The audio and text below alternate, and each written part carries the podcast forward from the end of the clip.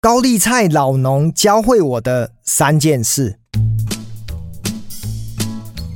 有一回，我在我老家的这个乡村跑步哦，因为大家知道，呃，乡下地方呢就会有很多的农田，我喜欢在稻田里面跑步。那跑着跑着呢，我突然看到有一块。呃，农地呢，它刚好呢，在这个季节时令呢，它正在种高丽菜。那我看到整个高丽菜田的时候，我刚好看到农夫在那边采收。那我呢，跑步呢，有些时候不是只是为了跑，而是呢，有能够创造跟别人聊天的机会。我就停下来哈，就是把我自己的手机的这个跑步软体呢，就先按了一个暂停键。我就问他说：“哎，阿贝，你？”种高丽菜，你种高丽菜种多久了哈？那他就开始跟我聊天了。他跟我说他种了二十几年了。那因为我觉得我喜欢跟农夫聊天嘛哈。如果过去呃你曾经听我这个 podcast 前面的集数，也会看到我常常遇到农夫呢，我就会问他啊，包括种玉米笋呐，或者是其他的木瓜啦，或者其他的农作物。那这一次呢，让我遇到了这个高丽菜的这个农夫啊，我就问他说，哎。那个高丽菜，呃，你为什么要种高丽菜？哈，大家类似这个概念。那我想要分享的今天的这一集呢，就是这个老农呢教会我的这个种菜的人生哲学。哈，因为我连种菜我都想要跟人生来做一个连结。哈，那第一个呢，我学到的一个很重要的关键就是说，哈，他跟我讲说，哈，他的种高丽菜，他不是只是交给这个批发商。他甚至呢，他还有直接送给零售的消费者，意思是什么呢？很多农夫呢，不管种稻米或种其他的农作物，他大概呢都会有一个大盘来跟他收购，所以呢，意思就是价格大概都讲死的。那这个高丽菜的这个农夫，他跟我说，他在种高丽菜的过程当中，他其实有选择不同的通路，意思就是他没有把他所有的菜呢全部给一个大盘商，他自己呢在他的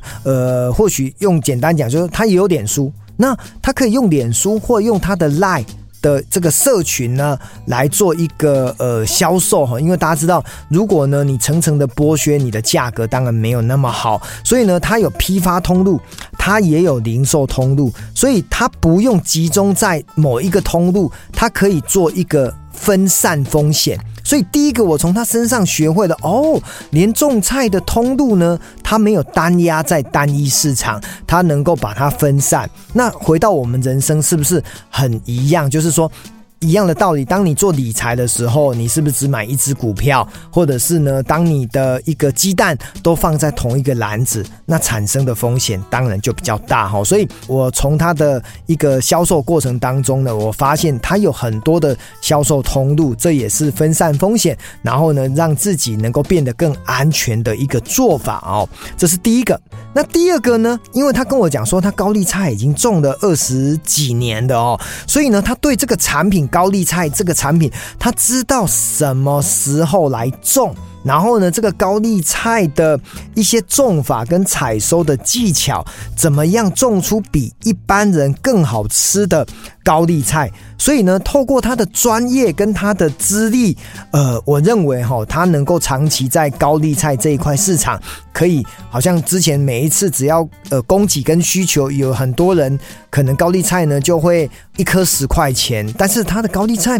可能就不会遇到呃没有人要买，甚至呢价格呃崩跌的这个风险吼。所以他跟我说，其实呃术业有专攻啊吼，因为每一个人在产品的一个选择跟种植当中，一定会有他的强项，所以他的高丽菜可能长得又大。然后呢，又好吃哦，所以呢，当然跟他买的人就比较趋之若鹜。这让我回想起哦，就是几个月前呢，我在看了一本书哦，叫做《南瓜计划》，意思就是说，全美国呢有一个人能够种出一颗全世界最大颗的南瓜，因为呢，他必须要去修剪其他的小南瓜来分配它的营养，所以呢，当一个种植的农作物的过程当中，他如何能够把它顾得更好，然后呢，让他的高丽菜的品质做得很好，然后呢，闯出他是高丽菜一个很厉害的专家。我觉得这也是值得我们学习的哦。所以回到人生的过程当中。你到底是在哪一个领域是被别人能够赋予贴的一个标签？举个例子，你财务很厉害，你可能就是一个财务专家；你行销很厉害，你可能就是一个很厉害的行销专家。所以回到人生，回到职场，你。在哪一个标签特别的鲜明？这个就是我从这个呃农夫身上去看到的第二个非常明显的学习的一个指标。那第三个呢？刚好呢，因为我去跑步的时间呢是礼拜天嘛，可是农夫礼拜天没有放假。他也在上班，所以我思考的是说，嗯，好像很多上班族呢，他会把工作归工作，生活归生活。哈，我今天也不是告诉大家说礼拜六、礼拜天要加班，而是说。今天这个农夫呢，因为他是呃算是一个创业家嘛，农夫也算是一个自给自足的哈，因为他不会去管今天六日，如果该收成，台风来了，或者是有任何的季节，他必须要施肥，他必须要除草，他不会说哦，今天六日我就放假，一到五呢我才下田，不会的，他们会去看节气，他们会看气候，他们会看他们的一个整个种菜的 SOP 哦，他们应该会撇除所谓的放。礼拜六、礼拜天的问题，那这个议题就是回到从上班族的角度来看，就是说，如果每一个人热爱自己的生活，热爱自己的工作，就不会用数馒头的心态来过日子，就会让自己的生命呢，在工作也好、生活也好、休闲也好、学习成长也好，都会有更多的一个呃属于自己过得更。恰如其分的日子来做选择，而不会好像说啊，我我明天要上班了，我就很痛苦。然后呢，明天要休假了，我就很期待哈。所以我在那一次的跑步过程当中，跟这个种高丽菜的农夫大概聊了二十分钟。呃，我写下了这一篇文章。那我今天呢，把它用口述的表达出来，跟大家分享我从这个农夫学会的人生智慧三件事。